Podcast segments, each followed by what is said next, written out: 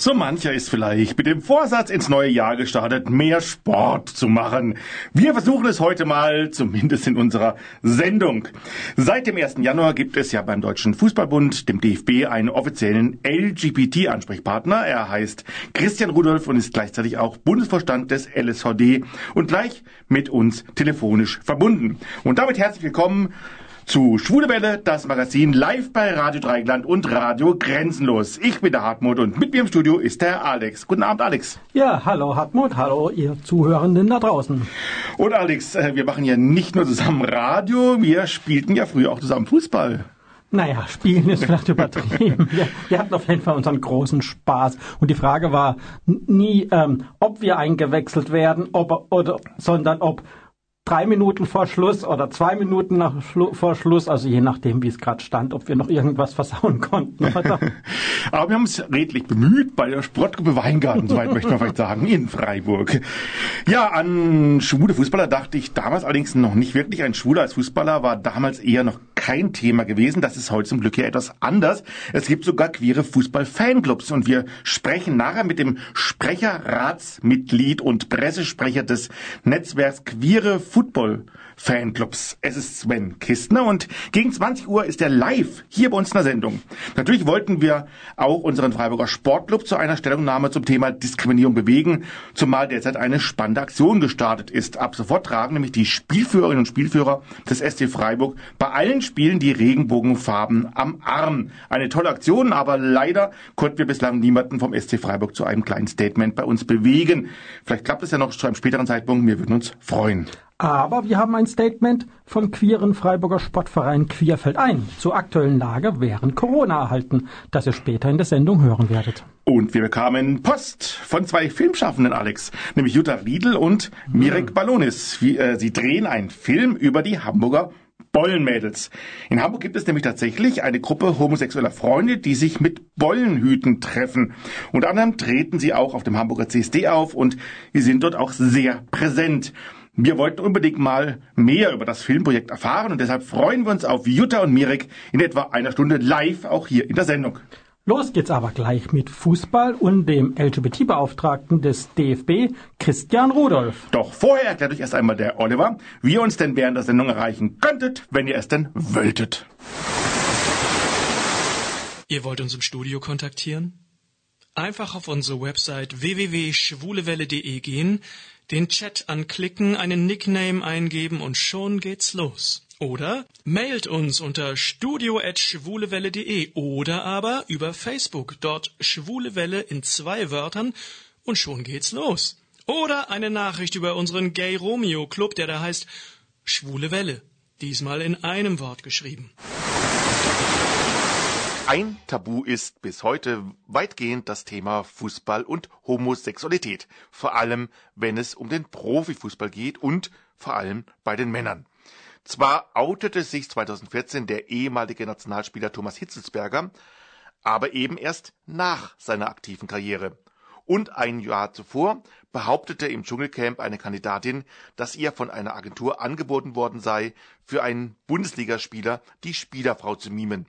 In der Talkrunde bei Markus Lanz darauf angesprochen, bestätigte Sportreporterlegende Rolf Töpperwien derartige Fälle, indem er sagte, ich kenne Nationalspieler, die mit Frauen zusammengebracht wurden, bis hin zur Ehe, obwohl sie schwul sind. Und auf Nachfrage von Lanz sagte er weiter, ich weiß es nicht von Dritten, ich kenne diese Menschen persönlich, sie haben es mir gesagt.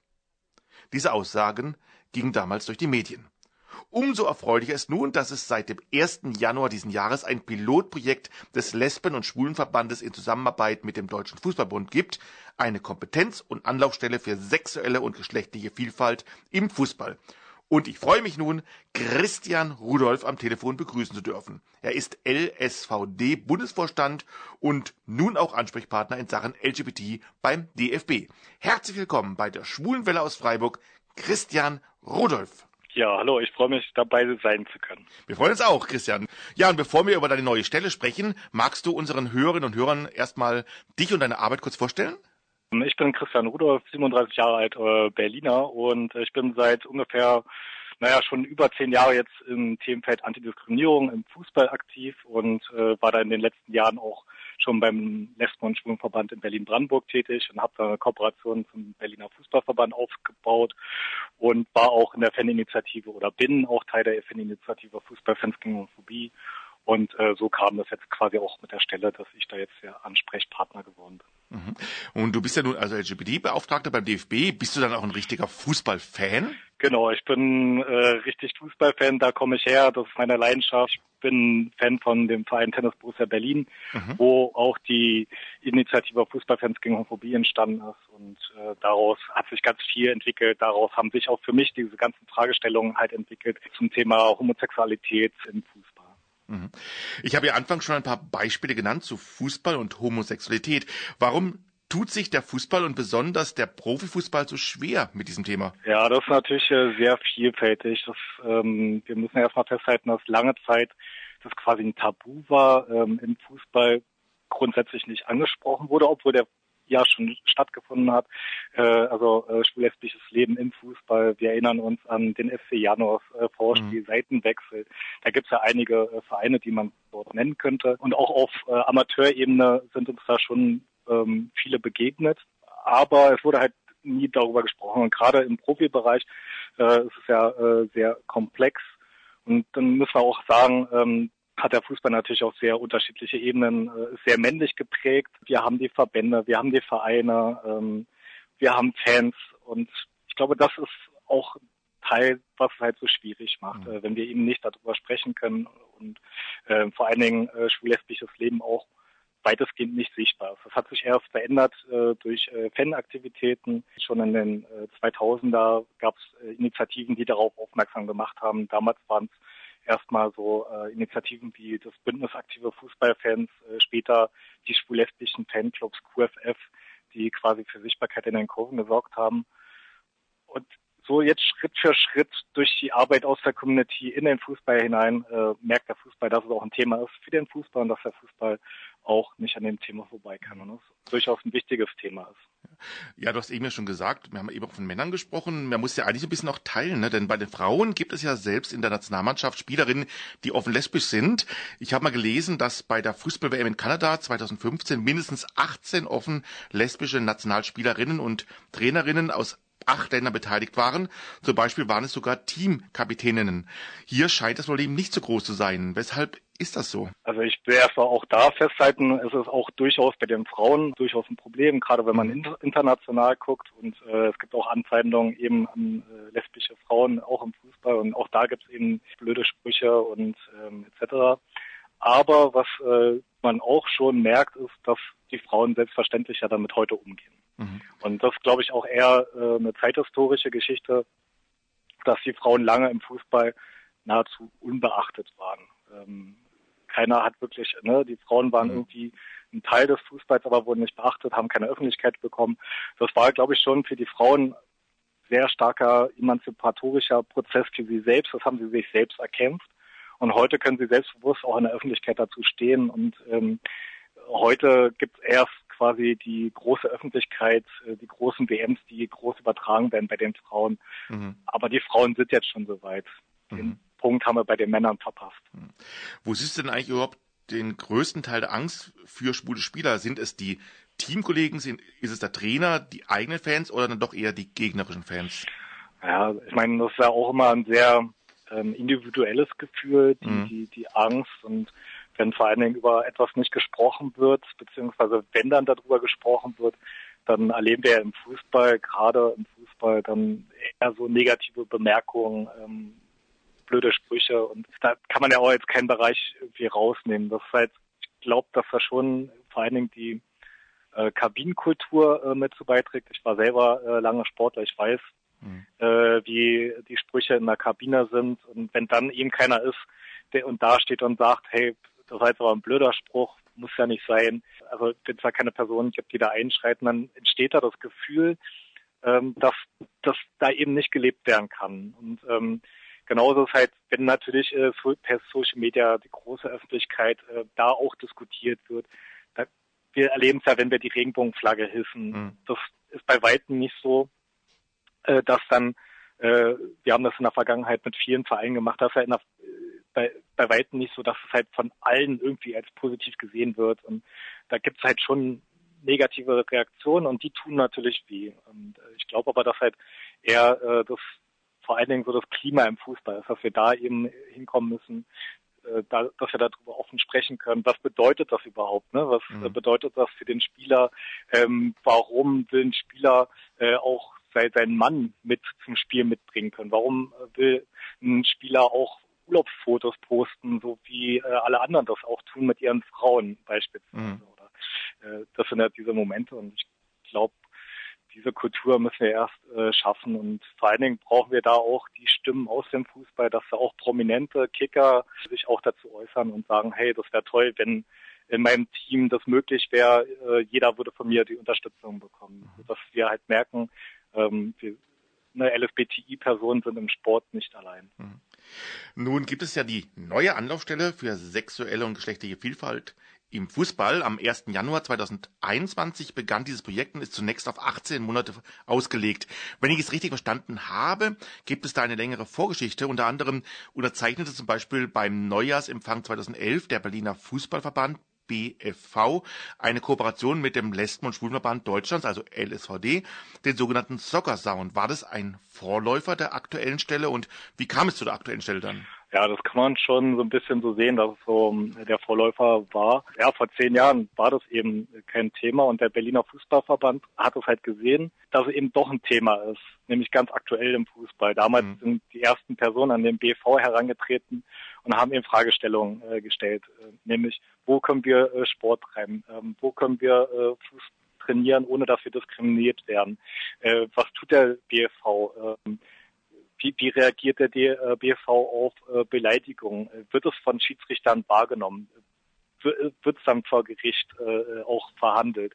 Ähm, solche Fragestellungen waren das, äh, die der BV damals äh, hatte und äh, er hat dann quasi die Expertise gesucht und hat sie dann quasi beim LFVD gefunden. Und wir haben das jetzt quasi in den letzten zehn Jahren zusammen mit dem Berliner Fußballverband ähm, auf den Weg gebracht. Und äh, wir können da, glaube ich, auf einige Meilensteine auch zurückblicken, äh, wie beispielsweise, dass wir auch beim CSD äh, mit vertreten waren, beim lesbischen Stadtfest hier in Berlin und ähm, dass sich viele Vereine eben daran beteiligt haben in den letzten Jahren mit Kampagnen. Äh, wir haben einen runden Tisch gemacht, wo wir alle Vereine eingeladen haben, um mit denen im Dialog, in, in den Dialog zu kommen, mit denen zu sprechen. Verschiedene Kampagnen, wo die Regenbogen Kapitänsarmbinden getragen worden sind etc. Und ich glaube, einer der wichtigsten Punkte ist, dass wir ähm, 2019 auch das Spielrecht für Trans, Inter bzw. non-binäre Personen auch auf den Weg bringen mhm. konnten. Und da war natürlich Berlin äh, ein gutes Testfeld für und das wollen wir jetzt auch auf der gesamten Bundesebene äh, schaffen. Mhm. Ähm, der DFB hat ja äh, 21 Landesverbände ähm, und da wollen wir weiterwirken. Mhm. Wie sieht die Stelle aus? Ist das wirklich eine Stelle? Bist du das praktisch oder gibt es ein richtiges Team oder wie muss man sich das vorstellen? Ähm, aktuell ist es erstmal so, dass leider nur ich äh, quasi die Stelle mhm. ausfülle. Ich kann da auch nur eine Brücke sein. Ähm, wir wollen auf jeden Fall die Stelle auch weiter ausbauen und äh, dazu müssen wir aber die Stelle erstmal verstetigen, äh, sodass wir da nachhaltig arbeiten können. Und dann ist auf jeden Fall eines der Ziele, dass wir die Stelle auch viel diverser aufbauen, ähm, denn das ist auch eins meiner Themen im Fußball vor allen Dingen, wo die Diversität fehlt und wo auch die äh, Diversität quasi auch vor allen Dingen in der Sichtbarkeit fehlt. Und das wollen wir ja schon erreichen. Und eine Person für dieses gesamte Themenkomplex, ähm, für diesen gesamten Themenkomplex reicht ja letztendlich auch nicht aus. Mhm. Und auch da wollen wir natürlich den, den Fußball weiter unterstützen. Gerade auf den Landesebenen wollen wir gucken, dass jeder Landesverband am Ende des Tages ähm, eine Antidiskriminierungsperson zumindest hat, noch besser eine Ansprechperson für LSBTI. Das ist aber praktisch der, äh, die Stelle jetzt geschaffen worden ist für den 1. Januar. Was war da der letzte, letzte praktisch Stein da geworfen wurde? Ähm, war das äh, dann tatsächlich der, äh, die Ergebnisse aus diesem, dieser bisherigen Geschichte oder hat der DFB selber gesagt, jetzt muss es sein oder? Ja, also wir waren selber erstmal überrascht. Wir haben so quasi in der Community vieler Akteuren, die dort mit eingebunden sind, äh, quasi so eine Anlaufstelle schon länger äh, gefordert. Ähm, nun ist immer die, die Frage, wann wird man gehört, wo wird man gehört. Es gab in den letzten Jahren guten Dialog. Ich bin zum Beispiel auch äh, Teil der DFB-Expertinnengruppe, mhm. die äh, im, im Austausch mit dem DFB ist. Und äh, da ist Fritz Keller auf uns äh, Ende letzten Jahres zugekommen und meinte, bin mir gar nicht sicher, aus, ob da, ob er vorher mit Thomas Hitzberger dazu äh, gesprochen hatte.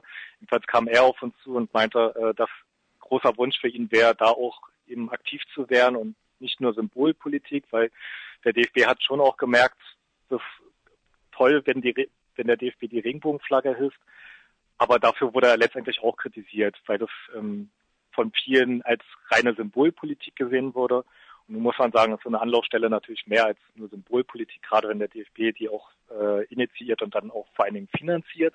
Und das war äh, ganz wichtig für uns auch, dass die Stelle auch finanziert ist, so dass wir auch wirklich konkret arbeiten und handeln können. Und mhm. ähm, das war so das Ziel und ja, der DFB ist halt letztendlich auf uns zugekommen und ähm, ja, darüber freuen wir uns auf jeden Fall. Wie kann ich mir die neue Stelle an sich vorstellen? Gibt es da ein Büro beim DFB? Läuft es über den LSVD oder reist du umher, um Sichtbarkeit zu zeigen? Also die Stelle ist in Berlin hier. Äh, ich bin hier im LSVD-Büro von der Pressestelle. Mhm.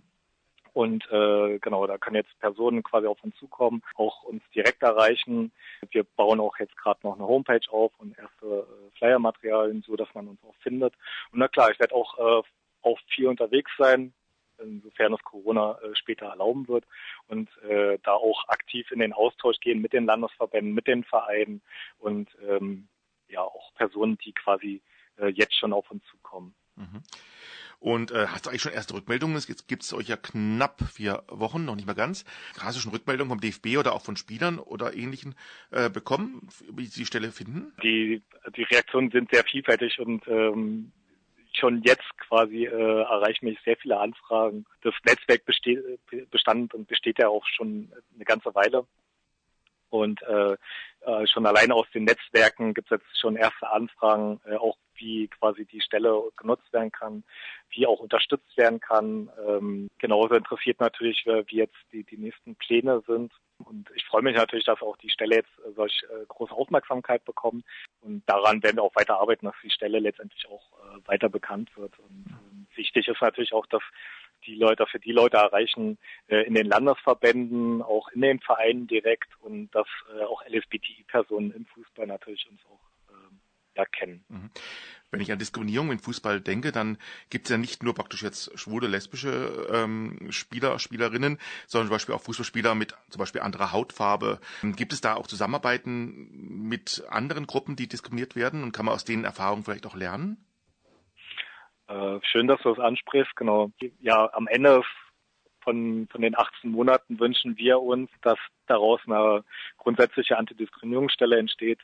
Denn ähm, es ist wichtig, dass wir da zusammenarbeiten. Es gibt kein Ranking von Diskriminierung. Ähm, vor allen Dingen gibt es so viele Schnittmengen und äh, wie ich es vorhin auch schon äh, erwähnt hatte, äh, fehlt vor allen Dingen die Diversität äh, in, ja, in, im oberen Bereich. Also ich mhm. will mal sagen, an der Basis auf dem Fußballfeld, da haben wir so viel Diversität, da äh, sind so viele Menschen unterschiedlichster Couleur aktiv. Aber wenn ich schon gucke, allein wer wird Trainer, Trainerin? Ähm, ich glaube in der Frauenbundesliga äh, es gibt gerade eine Frau aktuell als Trainerin mhm. beispielsweise. Ähm, wenn ich äh, gucke, wie viele mh, Trainer oder auch äh, Schiedsrichter gibt es mit Migrationshintergrund, schwarze Schiedsrichter. Also ich habe letztens die Frage gestellt, ob jemand einen schwarzen Schiedsrichter kennt. Ähm, mhm. Ja, genau. Also ähm, da ist uns wichtig, auch da ähm, eben auch auf andere Personengruppen äh, eben aufmerksam zu machen. Und auch da gibt es ein breites Netzwerk, wie beispielsweise Kick-In, das äh, Netzwerk für, für Inklusion im Fußball. Und äh, das ist uns extrem wichtig, genau. Mhm. Genauso, ähm, deswegen wollen wir zum Beispiel auch ähm, eine Expertengruppe, also einen Fachkreis äh, mit der Anlaufstelle schaffen, wo wir auch die Diversität abbilden und unterschiedlichste Personen mit an den, äh, in den Dialog mit einbeziehen können, so dass wir auch verschiedene Blickwinkel äh, mit in unsere Arbeit bekommen. Mhm. Wenn jetzt zum Beispiel konkret ein Profispieler zum Beispiel zu merken würde, dass er schwul ist und Unterstützung braucht, wärt ihr da praktisch auch der Ansprechpartner und äh, wie könntet ihr so einer Person helfen? Könnt ihr sowas dann begleiten, wenn er jetzt zum Beispiel sagen wollte, er wollte sich outen? Genau. Ähm, also das ist halt so unser erstes Ziel erstmal auf jeden Fall, dass wir für LSBTI sichtbar sind und mhm. ansprechbar sind und eben auch nicht nur für den Profibereich. Ich würde mir natürlich wünschen, denn auch im Profibereich, ähm, ja, da Spieler ermutigt sind, aber auch Spielerinnen auf uns zuzukommen, wenn sie unsicher sind und, und wir da erstmal ins Gespräch gehen können. Und ich denke, dass wir eben da schon eben unterstützen können, ähm, dass wir den, die Personen begleiten können, in der Situation auch unterstützen können. Ich glaube, das Wichtigste ist erstmal eine Vertrauensbasis zu schaffen, ähm, keinen Druck aufzubauen und dann eben äh, beraten zu gucken, wo, wo gibt es ein Umfeld, wo gibt es Unterstützung, äh, wie reagiert vor allen Dingen das nähere Umfeld auch darauf. Und ähm, aber genau, Schritt für Schritt zu gucken und ähm, was vor allen Dingen der Person gut tut. Mhm. Äh, denke, das Entscheidende dabei. Ich hatte ja vorhin das Zitat von Rolf Töpperwien genannt, der von arrangierten Spielerehen sprach. Natürlich können wir jetzt hier keine, nicht konkret werden, aber sind solche Modelle, die, Modelle dir bekannt und kannst du es nachvollziehen, dass sowas gemacht wird? Ja, ich finde es immer schwierig, sich an solchen äh, Debatten zu beteiligen. Ähm, sicherlich gab es solche Geschichten schon aus anderen Sportarten, im Rugby. Ähm, Gareth Thomas äh, ist ja zum Beispiel ist ein Beispiel. Ähm, letztendlich beschreibt es auch natürlich die Problematik überhaupt. Also einmal auch eine Sensationslust, wenn darüber gesprochen wird im Dschungelcamp, wenn er, ne, mhm. ähm, dann gibt es diese, dieses öffentliche Interesse daran. Ähm, ob das jetzt berechtigt ist, weiß ich nicht. Äh, letztendlich muss das jeder Spieler natürlich auch selbst entscheiden, wie viel er auch von seinem Privatleben quasi nach außen trägt. Ähm, aber was natürlich solche Beispiele natürlich auch zeigen, sind natürlich auch die Nöte und Ängste, die da natürlich auch für die Spieler verbunden sind. Und ich glaube, darüber sollten wir vor allen Dingen sprechen. Mhm. Nun ist es ja eine Sache, ob ein Mann schwul ist eine, oder eine Frau lesbisch. Es gibt aber auch Spielerinnen und Spieler, die ursprünglich im Körper eines anderen Geschlechts geboren wurden und eine Geschlechtsangleichung erreicht haben. Zum Beispiel könnte ein zuvor kräftiger Mann und eine Frau und dennoch Profispielerin oder Profispieler sein. Ich las zum Beispiel von der ersten Trans-Fußballerin in der argentinischen Profiliga Mara Gomez. Kannst du dir das auch in der Bundesliga vorstellen und gibt es gegebenenfalls in diesem Bereich noch ganz andere Probleme über die Akzeptanz hinaus? Oh, ähm, das ist auf jeden Fall ein Thema, an dem wir aktuell sehr äh, stark dran sind, mhm. weil wir vor allen Dingen zum Ziel haben, dass alle auch am Sport, auch am Leistungssport äh, teilnehmen können. Und dafür müssen wir äh, gerade im Amateurbereich jetzt erstmal ähm, die Voraussetzungen dafür schaffen. Wir sind leider noch äh, im Sport befinden wir uns weitestgehend im binären Bereich. Und mhm. gerade im Fußball stellt es noch vor einige Herausforderungen und Fragestellungen. Und da bin ich froh, dass wir in Berlin jetzt auch schon die Erfahrung machen konnten, eben mit dem Berliner Fußballverband, wo wir es geschafft haben, 2019 beim Verbandstag einen Antrag zusammen mit dem äh, Verband zu stellen, äh, wo wir das Spielrecht für transinter, äh, non-binäre Personen geregelt haben. Und das sollte auf jeden Fall Ziel sein in allen Bereichen, äh, also in allen Amateur-Landesverbänden. Äh, ähm, denn aktuell ähm, ist es für eine Person, die aus Berlin nach beispielsweise Brandenburg wechselt, nicht möglich, dort im Spielbetrieb auch teilzunehmen. Mhm. Wobei es, also wo es äh, in Berlin halt schon möglich wäre. Und äh, was wir in, auf Ebene des DFBs da auch noch schaffen müssen, ist eben, ähm, da gibt es bisher auch beim Spielerpass äh, nur die Möglichkeit von männlich-weiblich, äh, also als, als Geschlechtoption äh, zu wählen. Und das dritte Geschlecht äh, ist dann noch komplett ausgeklammert. Mhm. Und ja, da müssen wir auch noch ganz viel tun und ähm, auch ganz viel offen, also auch noch sehr an der Offenheit arbeiten. Im, im, Profibereich beispielsweise äh, diskutieren wir jetzt vor allen Dingen äh, im Zuschauerinnenbereich äh, darüber, ähm, beispielsweise Einlasssituationen, die eben diskriminierungsfrei auch zu gestalten, dass man sich auch aussuchen kann, ob man zu, zu einem Mann oder zu einer Frau geht äh, beim Security-Check. Mhm. Ähm, und genauso ähm, haben wir jetzt beim DFB erreichen können, dass bei den äh, Spielen der Nationalmannschaft der Herren ähm, äh, All-Gender-Toiletten angeboten werden. Und mhm. ähm, das sind so die ersten Schritte, die wir da quasi gehen. Mhm. Gleich spreche ich noch mit einem Vertreter des Queer Football, Football Fanclubs, einem Netzwerk europäischer schwul-lesbischer Fußball-Fanclubs. Wie wichtig sind solche Fanclubs und Initiativen auch für deine Arbeit? Gibt es hier eine enge Zusammenarbeit und können queere Fanclubs die Akzeptanz bei anderen Fans vergrößern?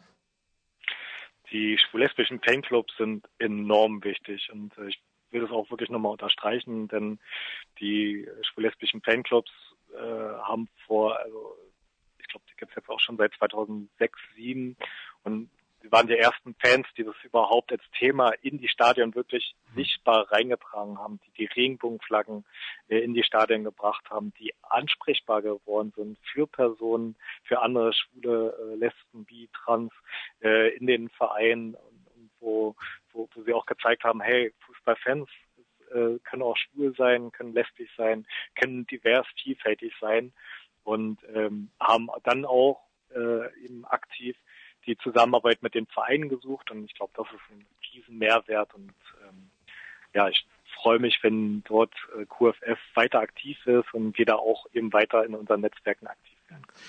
Zum Abschluss noch eine ganz banale Frage. Ich bin ja zum Beispiel jetzt schwul, aber Fußballfan. Wenn ich mit vielen anderen Schwulen rede, zeigen die wenigsten da Interesse am Profifußball. Ist bei schwulen äh, Fußball eigentlich generell nicht so angesagt oder hast du da ganz andere Erfahrungen gemacht? Und könnte eure Arbeit auch die Akzeptanz seitens der LGBT-Szene für die Bundesligen vergrößern? ähm, ja, da, ich weiß nicht. Ne? Ähm, hört man öfter. Ich, ich habe ganz viele, äh, eben gerade die meisten habe ich über den Fußball tatsächlich kennengelernt mhm. und äh, das hat eben auch was damit zu tun, dass eben äh, Initiativen wie äh, die schwul-lesbischen Fanclubs gibt. Ähm, ich denke aber auch, dass es natürlich ähm, aus der Geschichte heraus auch so ein bisschen äh, kommt, dass der Fußball jetzt auch nicht unbedingt ein Land für LSBTI in der Vergangenheit war und äh, vielleicht deswegen jetzt auch nicht unbedingt die Sportart äh, ist.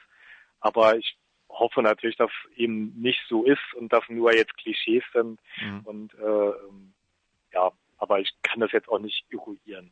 Genau. Mhm. Ja, Christian, danke, dass du dir heute Abend für uns Zeit genommen hast. Du musst ja gleich noch zu einem weiteren Termin. Daher freue ich mich, dass es trotzdem geklappt hat. Jetzt wünsche ich dir erstmal noch viel Erfolg bei der neuen Stelle für deine Arbeit und heute Abend natürlich einen erfolgreichen Abend. Ganz lieben Dank und ja, ich wünsche euch noch eine schöne Sendung. Dankeschön. Das war Christian Rudolph, der LGBT-Beauftragte des Deutschen Fußballbundes und Bundesvorstand des LSVD. Hallo, hier ist der Ralf Morgenstern. Ich bin Schauspieler, Sänger und Moderator und ihr seid bei der Schwulen Welle Freiburg. Eben sprachen wir bereits mit dem neuen LGBT-Beauftragten des DFB, Christian Rudolph. Seit dem 1. Januar diesen Jahres gibt es die neu geschaffene Stelle. Doch Selbstreden ist es nicht das erste Mal, dass sich für LGBT im Fußball eingesetzt wird. Bereits seit 2006, als die Fußballweltmeisterschaft in Deutschland stattfand, gründete sich das Netzwerk Queere äh, Football Fanclubs, kurz QFF. Auch für Christian Rudolph ist es, wie er ja eben sagte, eine wichtige Größe, um für mehr Toleranz für gesellschaftliche Minderheiten im Fußball zu werben. Derzeit findet aktuell eine Veranstaltungsreihe im Rahmen des Erinnerungstages im deutschen Fußball statt. Zur Stunde zum Beispiel gibt es dort ein Vortrag zum Thema Antisemitismus im Fußball. Ich freue mich nun, dass sich der Pressesprecher des Netzwerks Queere Football Fanclubs dennoch die Zeit genommen hat, mit uns heute Abend zu sprechen. Es ist Sven Kistner und ich begrüße ihn nun am Telefon. Herzlich willkommen bei der Schwulenwelle aus Freiburg. Sven Kistner. Hallo, schönen guten Abend. Hallo, grüß dich. Sven, bevor wir über QFF und eure Arbeit sprechen, magst du dich bitte zunächst unseren Hörerinnen und Hörern kurz vorstellen? Mache ich gerne in aller Kürze.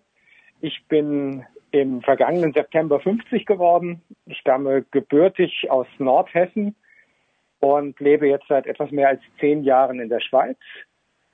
Und ähm, Fußball ist für mich seit frühester Kindheit einfach ein fester Bestandteil meines mhm. Lebens. Anfangs habe ich auch noch selbst gespielt auf dem Feld und nach mehreren Knieverletzungen bin ich jetzt äh, nur noch als Fan, nur noch in Anführungszeichen hm. als Fan und als Aktivist unterwegs. Genau, und da sehr, sehr aktiv bei den queeren Football-Fanclubs. Was genau ist denn das Netzwerk queere Football-Fanclubs? Ja, also wir sind ein Netzwerk der LGBTI-Fußball-Fanclubs äh, in Deutschland, der Schweiz, den Niederlanden und Großbritannien. Und ähm, unter unserem Dach äh, versammeln sich äh, gut 30 Mitgliedsorganisationen und äh, das sind teilweise eben Fanclubs von, von Vereinen und äh, sind aber auch, ähm, ja, sag mal so lose Verbindungen, lose Vereinigungen, die sich eben so um, um äh, das LGBT-Sein im Fußball kümmern. Mhm. Ähm, wie kam es zur Gründung des Netzwerkes? 2006, glaube ich, bei der WM. Gab es dafür einen konkreten Auslöser? konkreten Auslöser gab es nicht. Wir haben uns äh, seinerzeit, also haben, haben sich eben immer mehr dieser Fanclubs gegründet. Mhm. Der erste war vor 20 Jahren, also 2001, die Hertha-Jungs in Berlin, die hoffentlich diesen Sommer auch ihr Jubiläum feiern dürfen, mhm. so wie es sich gehört und äh, nicht nur mit einer Zoom-Konferenz. Und ähm, na, danach haben sich dann äh, weitere Fanclubs gegründet und dann haben wir über verschiedene ähm, LGBT oder ja, also nennen wir es beim Namen, also bei, bei Gay Romeo hat man sich dann halt äh, auch untereinander kennengelernt einfach. Also die, die Fans aus Mainz haben die aus Stuttgart kennengelernt und so weiter.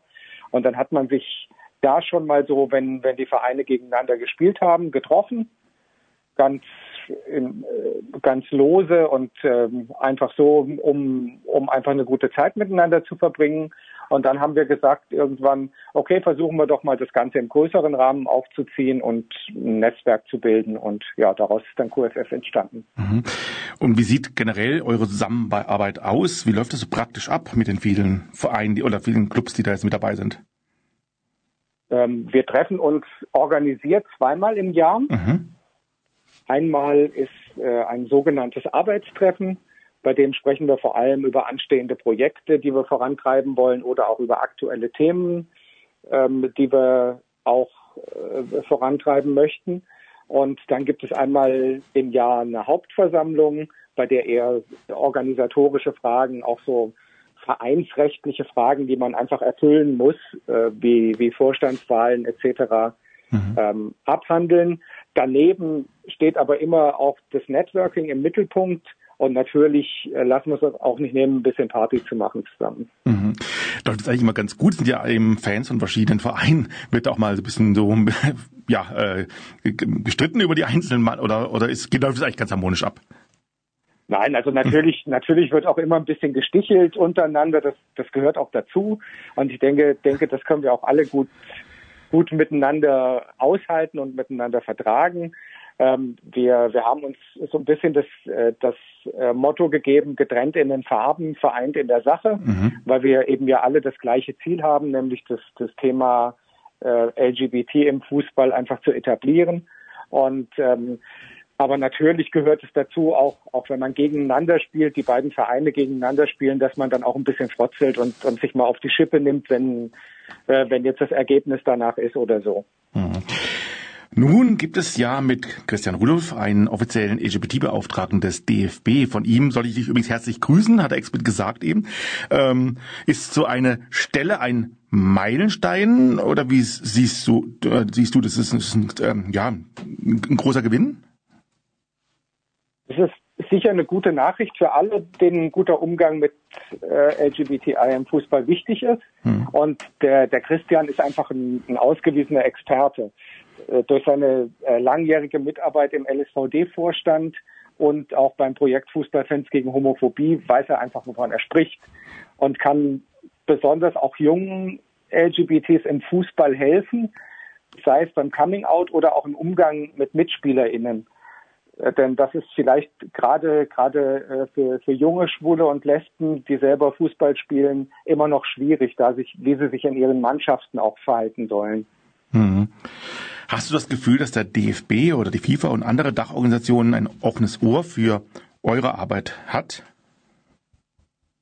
Ja, die, die Verbände im Allgemeinen haben, haben sicher in den vergangenen Jahren Fortschritte gemacht, was das Thema angeht. Insbesondere der DFB macht eine recht gute Arbeit. Ähm, der Christian hat es ja eben schon erwähnt, dass wir gemeinsam mit QFF und dem LSVD erreicht haben mit dem DFB, dass bei offiziellen Spielen des DFB, also bei Länderspielen und beim DFB-Pokalfinale auch eben genderneutrale Toiletten angeboten werden. Und äh, damit können wir einfach äh, für die in Anführungszeichen Betroffenen eine Hemmschwelle beseitigen, die einen Stadionbesuch vielleicht verhindert haben in der Vergangenheit. Anderes Beispiel ist der Schweizerische Fußballverband. Der hat gemeinsam mit unseren, unseren drei Schweizer Fanclubs ein Modul zum Thema Homosexualität im Fußball fest in der Ausbildung von TrainerInnen verankert. Mhm. Wie ist eigentlich die Zusammenarbeit mit anderen Fanclubs, die jetzt nicht queer sind? Also hat man da auch Verbindungen mit? Habt ihr da auch Rückmeldungen oder Kontakte? Ja, das, das ähm, kommt dann schon dazu. Also über die Jahre, äh, dadurch, dass wir ja eben diese Sichtbarkeit dann auch im Stadion haben, ähm, kommt es einfach dazu, dass man auch mit anderen ins Gespräch kommt, was auch ganz wichtig und gut ist. Oft bilden sich da auch äh, richtige Freundschaften raus und äh, dann werden auch gemeinsame Aktionen gestartet. Das ist also schon häufiger passiert. Und ähm, in, in den allermeisten Fällen sind äh, die LGBT-Fanclubs recht gut in der allgemeinen Fanszene an ihren Orten mit eingebunden. Ähm, sei es dadurch, dass sie in, in äh, lokalen Fan-Dachverbänden mitarbeiten oder dass sie eben äh, gemeinsame Aktionen machen, nicht nur zum Thema Homosexualität, sondern eben auch zu anderen Diskriminierungsformen. Mhm. Habt ihr da auch das Gefühl, dass ihr, wenn ihr auf solche andere Fans trefft, dass, äh, dass ihr praktisch da ein bisschen auch für die Akzeptanz bei denen, auch für die sorgt, dass die vorher vielleicht noch keine Kontakte hatten mit queeren Personen und jetzt dann doch denken, ach, sind die eigentlich ganz cool, mit denen zusammen was zu machen? Ja, ich denke, das, das passiert sicherlich. Also ich, mhm. ich denke, ähm, insgesamt gesellschaftlich hat sich ja in den, in den letzten 20 Jahren da schon auch einiges entwickelt, ähm, was uns sicherlich dann auch, auch zugute kommt. Und immer, es ist einfach immer gut, wenn man, wenn man mit den Leuten direkt sich befasst mhm. und mit den Leuten direkt äh, spricht, ähm, als nur übereinander zu sprechen. Und äh, das, das merken wir natürlich schon, äh, dass dass da eben vielleicht am Anfang auch immer noch so kleine Hemmschwellen da waren, aber das hat sich mit der Zeit einfach auch relativ gut ergeben. Ja, ich habe auf eurer Webseite ein bisschen mal geschaut, was bei euch für Aktionen so gab in letzter Zeit. Fand ich alles sehr, sehr spannend. Im Oktober gab es zum Beispiel eine Online-Premiere des Films Fußball für alle, ein Zukunftsmärchen, Fragezeichen, den ihr, so habe ich gelesen, mit unterstützt habt. Im Rahmen der Premiere gab es ja auch eine Online-Diskussion mit hochrangigen Gästen wie Thomas Hitzelsberger, Claudia Grobitsch vom DFB und anderen. Was war das für ein Film und äh, kann man den irgendwo auch noch sehen? Ja, das, also wo man ihn im Moment sehen kann, das ähm, kann ich nicht so genau sagen. Also der, der lief ursprünglich äh, zu der Premiere war das eine, eine YouTube-Veranstaltung und der soll auch da wieder draufkommen und auch auf die Webseite des Projektes. Ähm, das ist aber meines Wissens im Moment noch nicht passiert, aber da kann man immer mal wieder nachschauen. Mhm. Ähm, und in dem Film kommen ExpertInnen äh, insbesondere aus Fankreisen zu Wort mhm. und sprechen darüber, wie divers der Fußball schon ist und wo es noch Handlungsbedarf gibt, was noch angestoßen werden muss, äh, aber auch darüber, äh, was wir auf dem langen Weg bereits erreicht haben. Also es ist nicht nur so ein in die Zukunft schauen, sondern eben auch ein bisschen so ein Zurückschauen. Und entstanden ist der Film im Rahmen des Projekts Vielfalt im Stadion, Zugang, Schutz und Teilhabe. Und dieses Projekt wird von der jetzt wird es kompliziert, Kompetenzgruppe Fankulturen und sportbezogene Sozialarbeit. ähm, man kennt es also in, in Fankreisen unter der Abkürzung COFAS. Ähm, und ähm, dieses Projekt unterstützen wir von QFF als einer der Projektpartner. Außerdem sind noch äh, DFL und DFB mit dabei, die Friedrich-Ebert-Stiftung und noch weitere andere Partner. Und ich glaube, diese Online-Diskussion kann man auch noch sehen, wenn ich es richtig gesehen habe, ne? Die, mit, die, ja, die es da gab zur Premiere. Genau, genau. Die sollte, die sollte auf jeden Fall noch auf YouTube verfügbar sein. Hm. Ja, Sven, derzeit sind ja Fans aufgrund von Corona weitgehend ja eigentlich nicht zugelassen in den Stadien. Ja, könnt ihr dennoch 2021 ein bisschen planen? Habt ihr große Projekte vor? Gut, das ist natürlich im Moment relativ schwierig. Ähm, wir äh, mussten auch schon unsere letztjährige Vollversammlung also die, die Hauptversammlung mussten wir auch schon online durchführen.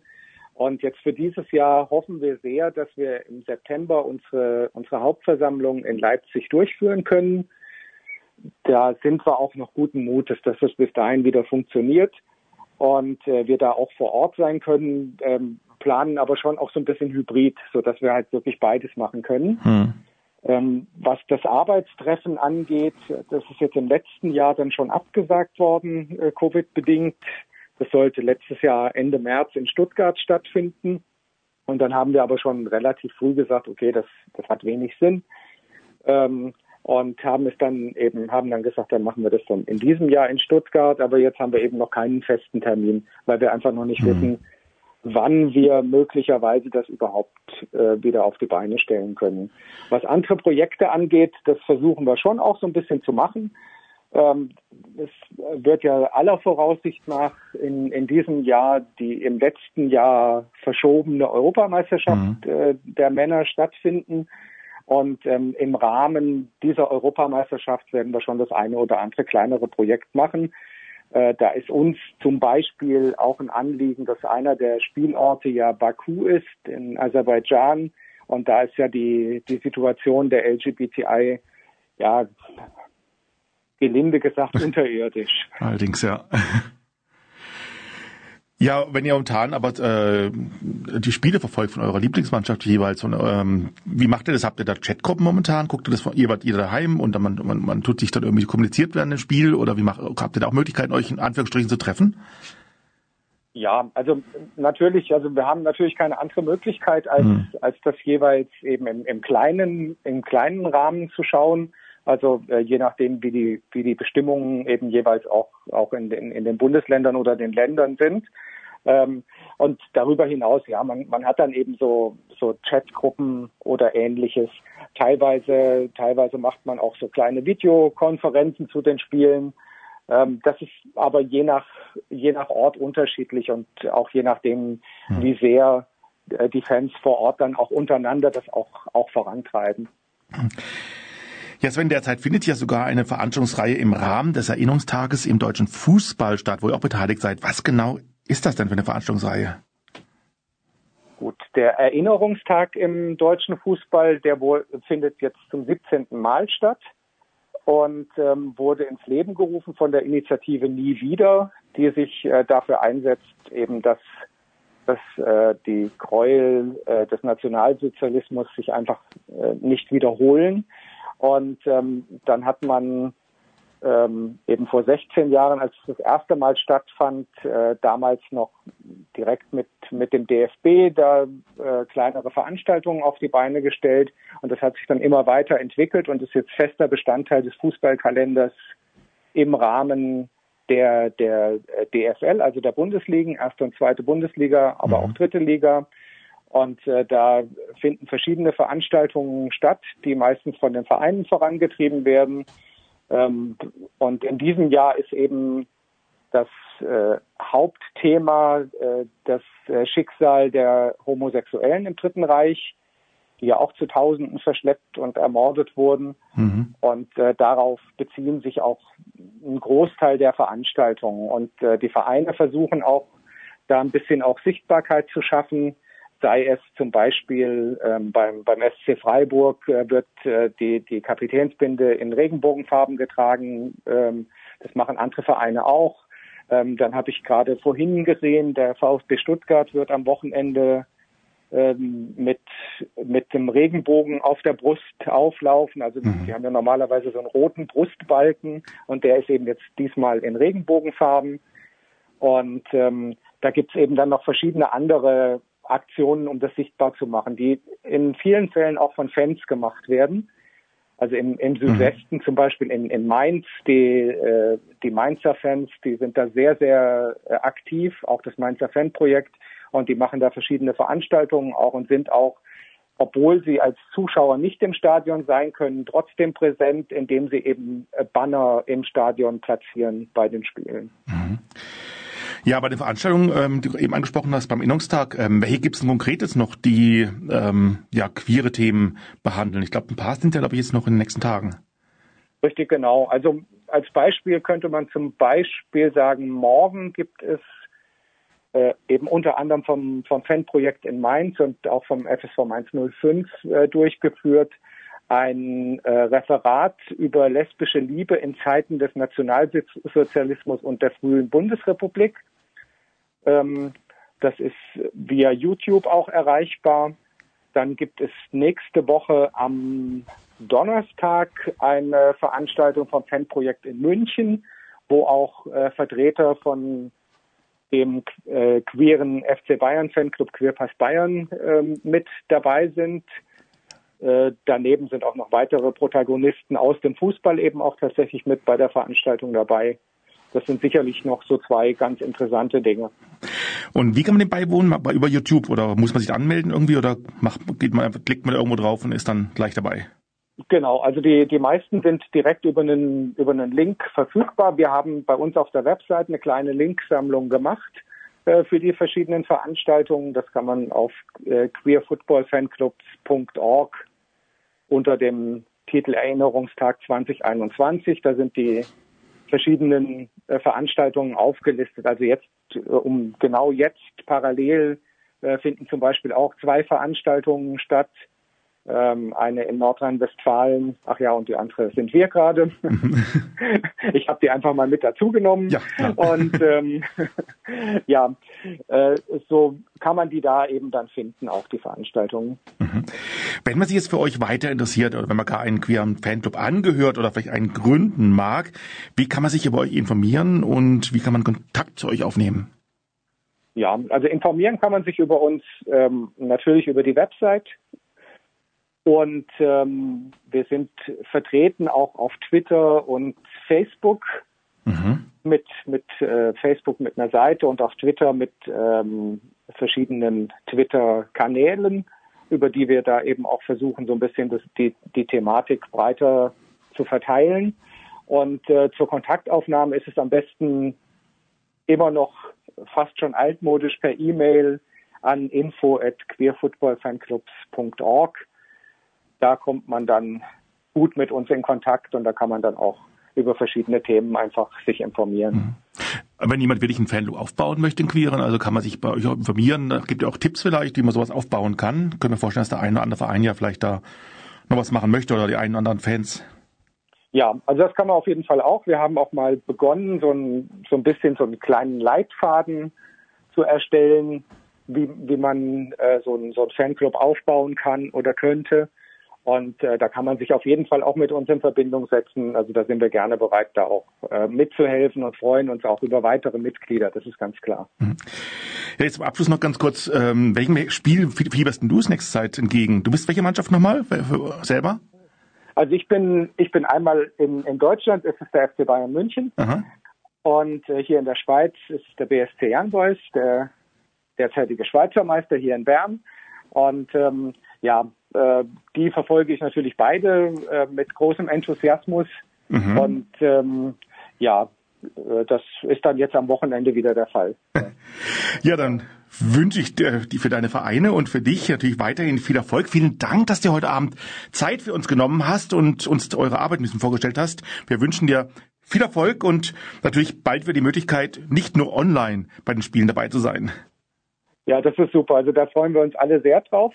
Und ich sage danke, dass ich da sein durfte und ähm, ja, wünsche weiterhin eine schöne Sendung. Werde es auch noch ein bisschen weiter verfolgen. Ja, sehr gerne. Ja, vielen Dank. Und das war Sven Kistner, Sprecher, Ratsmitglied und Pressesprecher des QFF. Also wir sind Querfeld ein. Ähm, ich bin Nick von Querfeld ein, Welt ein dem queeren Sportverein in Freiburg. Also wie, wie hat Covid-19 und die dadurch entstandenen Folgen speziell uns betroffen? Ja, sehr. Da wir ein Sportverein sind, ähm, sind wir davon abhängig, dass wir zum Beispiel Hallen benutzen dürfen oder überhaupt gemeinsam uns treffen dürfen und uns nahe kommen dürfen. Das ging dann natürlich nicht mehr. Sämtliche Sportangebote wurden erstmal pausiert. Genau, das war sehr traurig.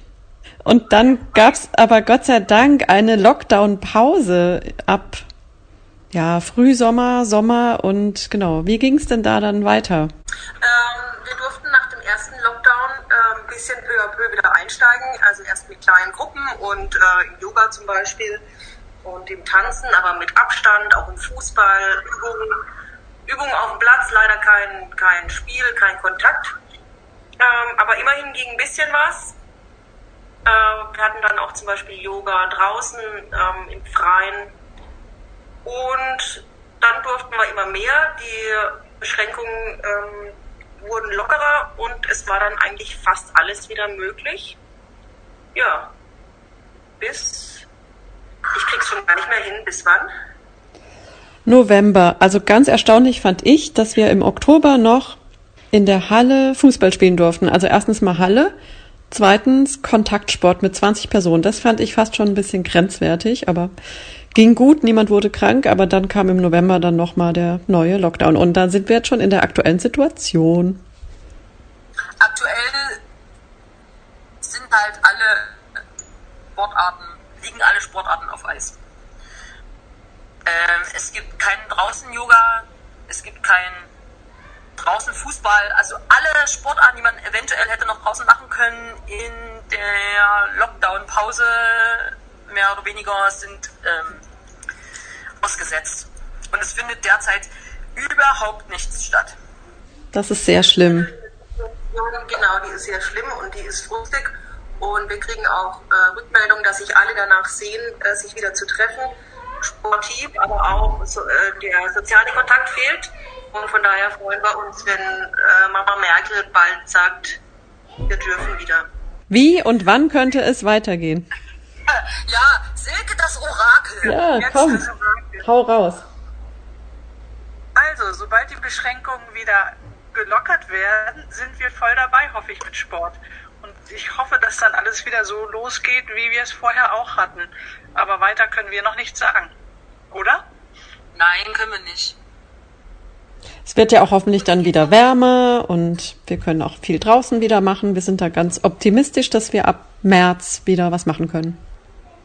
Ab März. Nee, optimistisch. Ja, also das ist sehr optimistisch, aber das kann, ja, stimmt draußen vielleicht schon, das stimmt. Ja.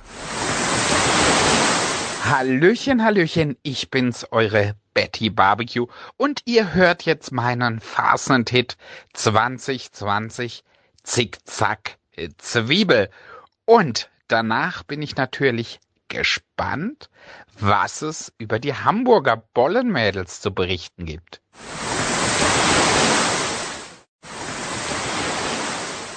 Hallo, hier ist Georg Uecker. Viele kennen mich als Carsten Flöter aus der Lindenstraße. Ich bezeichne mich als Unterhaltungsfacharbeiter und ihr hört die schwule Welle auf Radio Dreieckland. Viel Spaß. Wir im Südwesten der Republik kennen ja den berühmten Schwarzwälder Bollenhut. Eigentlich ist es eine regionale Tracht, die seit etwa 1800 evangelische Frauen in den drei benachbarten Schwarzwalddörfern Gutach, Kernbach und Hornberg-Reichenbach tragen. Längst aber ist der vor allem rotbollige Hut aber auch ein Aushängeschild für den gesamten Schwarzwald geworden. Und hier in Freiburg trägt ihn ja bekanntlich auch unsere Drag Queen Betty Barbecue. Aber dass es auch im hohen Norden eine Gruppe gibt, die diesen Hut trägt, das war zumindest mir bislang neu. Noch dazu ist es eine Gruppe homosexueller Männer, die damit nicht nur auf CSDs zu sehen sind.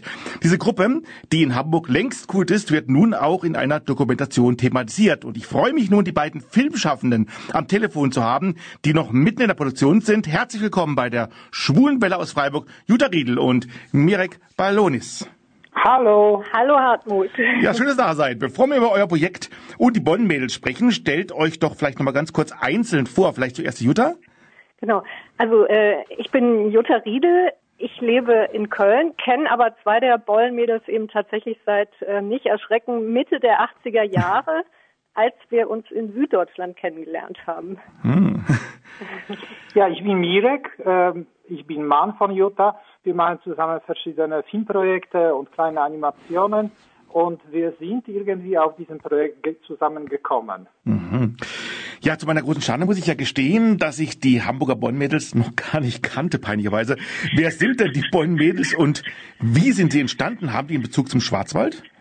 Also die meisten von denen, also ich glaube mit einer Ausnahme kommen tatsächlich aus unterschiedlichen Gegenden, die provinziell sind, ein paar auch aus Süddeutschland.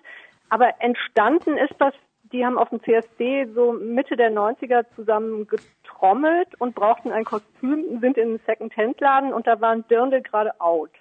Und da haben sie zugeschlagen, haben sich mit Dirndeln eingedeckt und zwei von den beiden sind eben auch Kostümbildner und Hm. auch ein Hutmacher und dann haben sie sich selber die Bollenhüte ge gebastelt, geschneidert, gebaut. Und wo treten die Hamburger Bollenmädels überall auf? Auf CSDs habe ich, glaube ich, gehört, ne? Genau, CSD, dann gibt's äh, ein schwul-lesbisches Filmfestival, da übernehmen sie immer Tresenschichten, dann gibt's äh, Bang Bang, das ist so ein Karaoke-Abend, da treten sie auf, aber es gibt auch immer wieder mal was. Also Rosenmontag wird ja in Hamburg eigentlich auch gar nicht gefeiert, da sind sie auch sehr konstant dabei. Und ja, und wenn jetzt irgendwie karitative Veranstaltungen sind, die unterstützen zum Beispiel das äh, Hospiz Hamburg Leuchtfeuer, mit Hein und Fiete, das ist so ein schwuler Checkpoint, haben sie auch viel zu tun. Also da ist ein Bollenmädel auch Gründungsmitglied gewesen, hat diese beiden sehr wichtigen Projekte für Hamburg mit nach vorne gebracht. Ja. Mhm. Und wie viele Personen, äh, wie viele Bollenhutträger gibt es da und sind es alles Männer?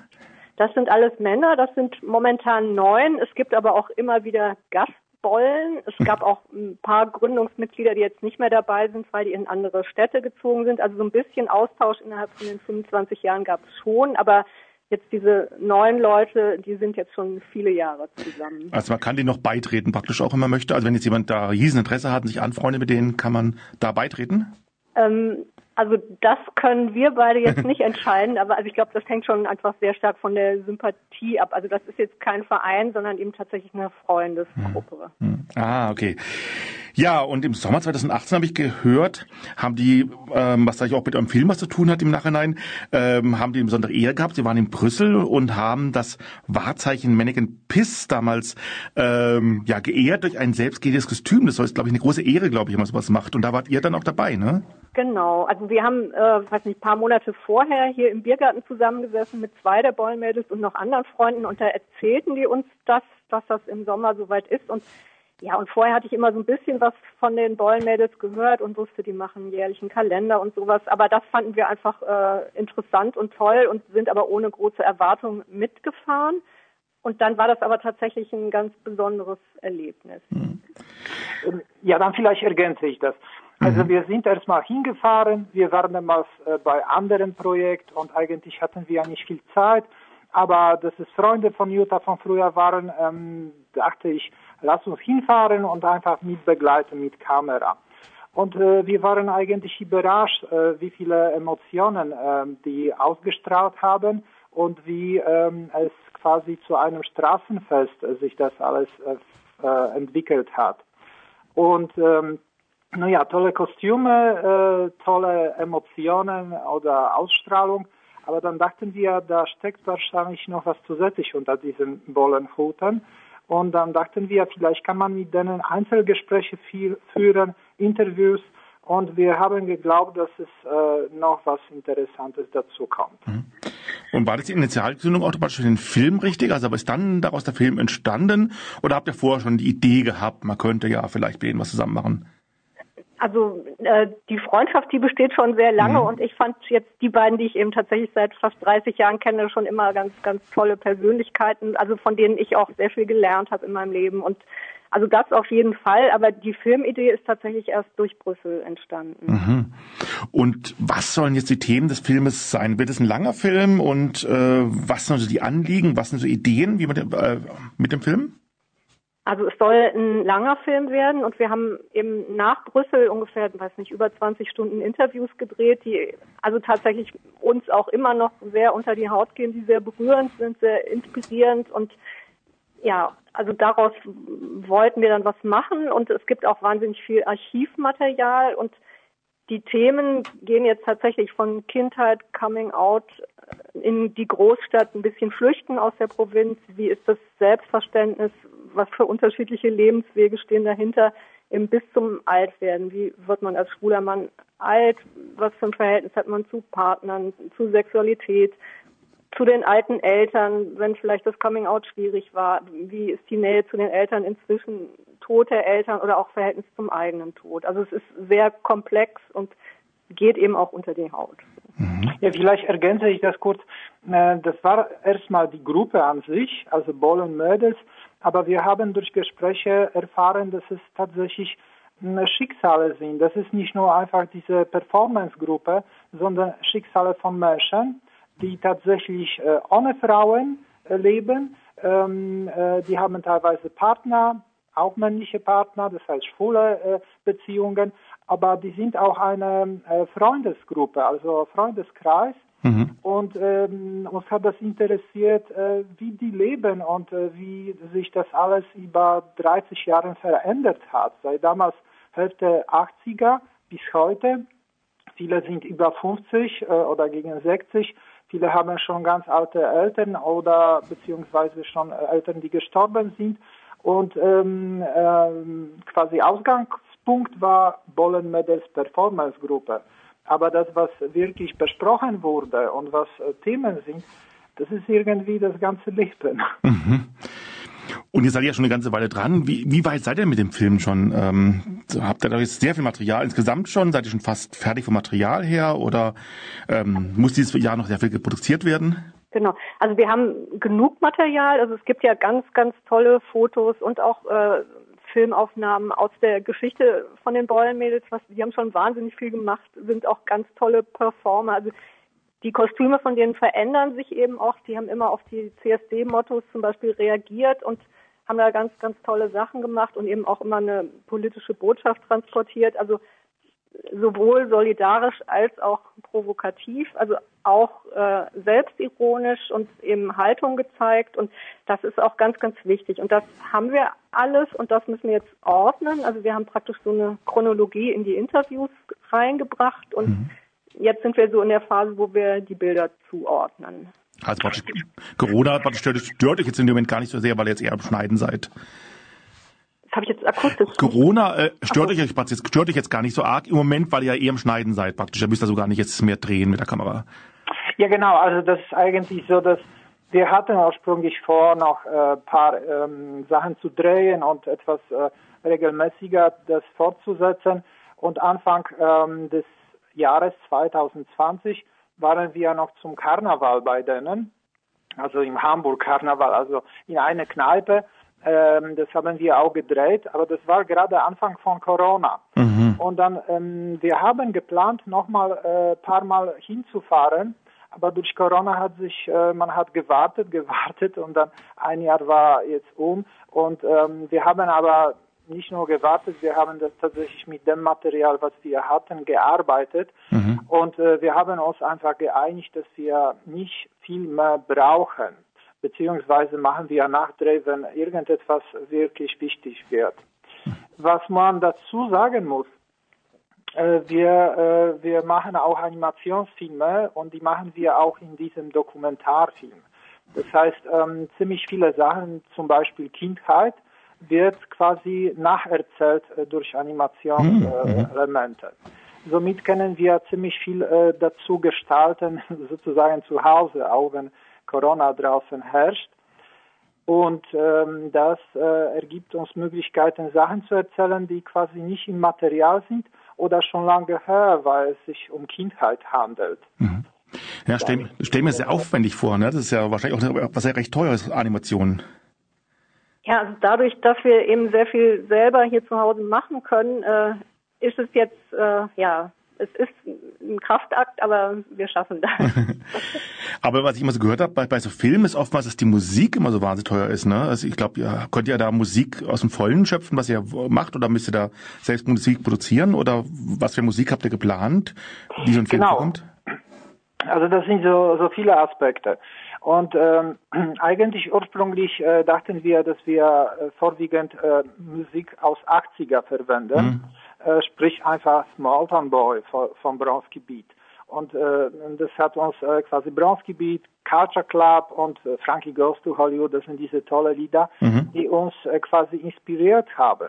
Und als wir Geschichten aus den 80er, quasi schwule Szene in Hamburg vorgestellt haben, dann dachten wir, das alles würde super passen. Ähm, solange wir aber keine richtige Fördergelder bekommen, und äh, zurzeit haben wir das nicht, können wir uns so, solche Musik gar nicht leisten. Mhm. Weil diese Sachen, die kosten wirklich viel Geld, da muss man ab 10.000 starten mit gewissen äh, Lieder äh, und das kostet richtig viel Geld. Ähm, insofern schauen wir mal. Also mhm. Musik ist äh, quasi diese 80er Musik ist nicht das Wichtigste und wir schauen, wie es sich entwickelt. So. Also muss man schauen, ob man sich das gönnen kann, praktisch schon so ein Hit genau, von damals. Genau, das wäre dann so das Sahnehäubchen. Mhm, ja. ja, sind wir auch bei den Finanzen. Ihr habt, das Ganze ist ja eure eigene, glaube ich, Produktionsfirma oder wie, ja. Traber-Film, ne? Genau, genau. Und wie wird der Film finanziert? Ich, also zum einen, glaube ich, habt ihr Unterstützung bekommen Genau, also wir haben ein, so ein Entwicklungsstipendium von NRW bekommen und dann haben wir jetzt eben, weiß nicht, wann war das? Nee, 21. Dezember haben wir angefangen, eine Crowdfunding-Plattform Startnext da zu starten und da haben wir jetzt auch eigentlich schon, weiß nicht, ein bisschen über 7000 Euro eingesammelt und sind da sehr froh drüber und jetzt haben wir noch sechs, sieben Tage und hoffen halt, dass noch ein bisschen was dazu kommt. Wie wir sollten auf jeden Fall zustande kommen? Also ihr habt das 7000 ungefähr. In welche Größe müsste es gehen? Also das ist äh, ziemlich äh, offene Geschichte. Das ist, also sagen wir so, eine äh, Dokumentarfilmproduktion kostet schon 70, 80.000, je nachdem, wie man alles aufwendig macht. Ähm, dadurch, dass wir schon lange gewartet haben und gewisse Sachen durch Corona haben sich verschoben, wir haben uns vorgenommen, dass wir diesen Film machen. Mhm. Wir machen das egal wie es klappt. Äh, gewisse Projekte haben wir jetzt auf die Seite geschoben und wir haben uns vorgenommen, wenn wir ähm, noch äh, genug Geld bekommen, dann holen wir Fach Fachleute dazu. Zum Beispiel äh, für Sounddesign jemanden oder für Feinschnittunterstützung oder zur Animation jemanden. Aber jede Person kostet einfach ein paar Tausend, wenn man die einstellen will. Mhm. Wenn das nicht klappt, dass wir einfach äh, nicht genug Finanzen haben, ähm, dann machen wir das einfach zu zweit in etwas kleineren äh, Umfang. Mhm. Einfach so. Habt ihr denn viele Personen, die euch unterstützen? Ich glaube, ich habe sogar einen prominenten Unterstützer wie Kurt Beck zum Beispiel. Ich glaube, ich der hat euch sogar schon gelobt. Und, äh ja, genau. Also der Volker Beck, der kennt, äh, Volker, auch, ja. Ja, kennt zwei der Bollenmädels eben auch aus den 80ern, aus der süddeutschen Zeit. Die haben im Grunde damals bei den Grünen, Schwule bei den Grünen zusammen angefangen und haben da auch sehr viel erlebt. Und ich glaube, die Verbindung besteht dann einfach weiter. Und ja, also da haben wir haben wir Glück. Oder der Georg Roth, der die AIDS-Hilfe mitgegründet mhm. hat, der kennt eben auch den den Ralf noch aus der aus dem Schwulenchor hier in Köln. Und also da gibt es viele Verbindungen auch in andere Städte, die irgendwie schön sind und auch ja irgendwie gehalten haben die ganzen Jahre. Und wie kann man euch jetzt unterstützen, wenn jetzt jemand das hört und sagt, ich möchte euch unterstützen? Äh, mit welchem Betrag kann man euch unterstützen oder ab welchem Betrag? Genau, also das war eigentlich bisher unsere größte Enttäuschung. Wir bieten zum Beispiel Kondome an für fünf Euro pro Stück, also was dann natürlich uns hilft. Also es geht bei sehr kleinen Beträgen los. Wir freuen uns über jeden, der auch nur ein Kondom kauft und dann kann man natürlich auch eine DVD kaufen, die kostet ein bisschen mehr oder eine Mund-Nasenschutz, den Volker in seiner Werkstatt näht. Und äh, also man kann auch freies Betrag einzahlen und da ganz praktisch, äh, da gibt es Durchschnittsquote äh, 50 Euro. Und mhm. das ist schon ganz ordentlich, äh, aber das äh, haben bis jetzt Menschen so durchschnittlich eingezahlt. Also wir freuen uns über einen, jeden Betrag. Und da geht man auf welche Seite? Wie geht es nochmal rein praktisch? Ich gehe auf eure Seite Crowdfunding und dann, genau, was mache ich also, dann da? Startnext äh, Bollenmädels oder auf die Trava-Seite, dann wird man weiter verlinkt oder einfach nur Bollenmädels eingeben, dann kommt man auch dahin. Ja, dann drücke ich die Daumen, dass es viele jetzt hören und vielleicht noch ein bisschen Geld dazugeben, wäre natürlich ganz toll. Fertig sein soll er im Sommer, glaube ich, und ich habe das gehört, dass ihr auch ein paar Clips vorab noch, äh, glaube ich, rausbringen wollt, oder ist, ist das nicht mehr aktuell? Doch, das wollen wir, mhm. glaube ich, schon versuchen, ja. Ja, ja, das wollen wir versuchen, aber das äh, jetzt quasi während äh, dieser Zeit äh, das ist das, was auf Facebook äh, regelmäßig rauskommt, ein paar Kleinigkeiten so. Mhm. Und wo soll er dann gezeigt werden? Ist es dann gedacht auch fürs Fernsehen? Gibt es für Filmfestivals? Wo kann, wird er gezeigt? Genau, also wir werden mit Sicherheit bei Festivals anfangen, versuchen parallel jetzt auch noch Sender zu finden. Also ich schätze mal, wenn wir Glück haben, läuft das auf Arte raus, aber wir haben da noch keine Verträge. Also es ist, wir sind da auch wirklich noch am Anfang und es kann gut sein, dass wir erstmal auf Festivals sind und ja. Also ich hoffe auch, dass auch vielleicht über diesen Sender. Wir suchen einfach nach Kontakten. Wenn, wenn es Menschen gibt, die können uns helfen bei Kontakt und Knüpfung oder bei Unterstützung bei Sender, da freuen wir uns total. Äh, genauso zum Beispiel bei dieser Musik. Wir suchen tatsächlich nach Menschen, die Kontakte haben, auch zu diesen alten Gruppen oder haben Ideen, wie man ähm, gewisse Verträge äh, mit äh, alten, schwulen Gruppen schließen kann. Wir freuen uns über jede Art von Unterstützung. Mhm. geben wir gerne so weiter auf jeden Fall. Und die Bollenmädels selber sind ja jetzt eigentlich gerade außen vor, weil die warten jetzt drauf, bis der Film fertig wird, oder sind die noch irgendwie noch involviert im Moment? Nein, wir sind in engem Kontakt. Also die haben einmal im Monat treffen die sich auch. Das heißt Bollenabend. Jetzt während Corona geht das dann auch nur über über Zoom oder Skype und äh, da sind wir dann auch manchmal dabei und wir telefonieren und schreiben uns dauernd. Also das, äh, wir sind ja auch emotional jetzt ganz eng an denen dran und äh, denken sowieso dauernd an die und äh, also da wird der Kontakt bestimmt nicht abreißen. Also wir haben uns vorgenommen, dass der Film im August fertig ist. Wie das bis dahin mit den Kinos ist, das weiß man jetzt mhm. alles noch nicht. Also vielleicht machen wir dann erstmal Teampremiere in Köln und in Hamburg. Also das mm, kann man jetzt alles tatsächlich noch nicht einschätzen. Ja, wenn jetzt, ähm, machen wir vielleicht am Ende nochmal ähm, eine ganz kurze Werbung nochmal für euch. Insgesamt sagt man auf eurer Webseite nochmal, wie man euch, wie man sich informieren kann, wie man äh, in, Kontakt haben kann mit euch, wenn, wenn man Fragen hat, die unterstützen möchte. Macht nochmal gerade kurz ähm, ein bisschen Werbung. Naja gut, ähm, das Einfachste, das ist über Google einzugeben, Startnext und Bowlen Medals. Dann kommt man äh, sowohl auf unsere Seite trava.de als auch direkt auf Startnext Projekt. Und äh, Kontakte sowohl über Startnext als auch über äh, Trava-Seite. Mm, mhm. Und äh, wir freuen uns auf jede, äh, quasi über jede Art von Unterstützung. Wenn jemand Ideen hat, äh, wie man ähm, von Seite von Film oder meinetwegen auch, da freuen wir uns. Alles klar. Dann erstmal Vielen herzlichen Dank, dass ihr heute Abend bei uns wart und es uns alles berichtet habt. Wir sind sehr gespannt drauf und hoffen, dass da jetzt ja viele Leute es gehört haben und hoffentlich dann euch auch weiterhelfen, auch spenden. Und wir sind natürlich auch gespannt darauf, wie der Film nachher wird. Ähm, ich finde es sehr, sehr spannend, vor allem hier aus dem Südwesten natürlich, wo man die Bollenhüte ja auch anderweitig kennen. Ist natürlich spannend, jetzt noch eine ganz andere Form davon zu erleben. Also vielen Dank, dass ihr heute Abend bei uns in der Sendung wart. Danke. Danke. Ja, das waren, ja, das waren Jutta Riedel und Mirek Ballonis von der Produktionsfirma Drava Films und ja, ihr hört noch ein wenig Musik. Ah, mir wird so richtig nostalgisch gerade. ja, das war schon wieder von uns für euch. Das war das Magazin. Wir danken nochmal ganz herzlich all unseren Gästen. Diese Live-Sendung wird am Freitag, den 29.01. ab 13.30 Uhr noch einmal wiederholt und sie ist bis zum Freitagvormittag nächste Woche, also am 5. Februar, in der Mediathek von rdl.de nachhör- und runterladbar. Ja, nächste Woche sind wir auch wieder zur Stelle. Und zwar wird es eine Game Music Sendung wieder geben. Und zwar die erste Game Music Sendung dieses Jahres. Und wir beziehungsweise Dieter wird euch neue schwule, queere Songs und Künstler vorstellen, aber auch Musikerinnen und Musiker, die für Schwule eine besondere Bedeutung oder anziehen.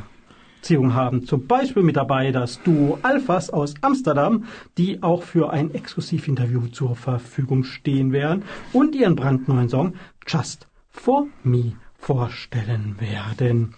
Und dann haben wir noch einige andere Künstler am Start, wie zum Beispiel Vincent Weiss, der gerade mit Wenn nicht wir durchstartet, sowie Pablo Alboran, Darian Zanja, Felix Jen hat sich wieder einen Schnuckel ins Studio geholt, nämlich den Tobi Romeo. Mal schauen, ob der Name Programm ist. Dieter wird dazu was sagen können. Ähm, er hat einen großartigen Song mit ihm zusammen ähm, auf den Markt geschmissen, nämlich When the Lights Are Low. Und in einer schwulen Musiksendung darf natürlich Kylie Minogue nicht fehlen, die mit Dua Lipa ein besonderes Schmankerl für ihre Fans, nämlich einen Remix des Songs Real Groove ähm, veröffentlicht hat. Und die dreifache Grammy-Gewinnerin Liso wird vorgestellt. Und viele, viele, viele mehr. Lasst euch überraschen, was der Dieter für euch auf Plattenteller hat. Ja, nächste Woche wieder, also am Donnerstag 19.30 wie immer, die Schwule Welle hier von Radio Dreigland und Radio Grenzenlos. Und wir wünschen euch noch einen schönen Abend. Bleibt gesund oder sollt ihr krank sein, werdet schnell wieder gesund. Bis nächste Woche. Tschüss. Diese Sendung wurde Ihnen präsentiert von Schwule Welle, dem einzigartigen und nicht zuletzt wärmsten Programm in der Toskana Deutschlands, mit freundlicher Unterstützung von Radio Dreieckland.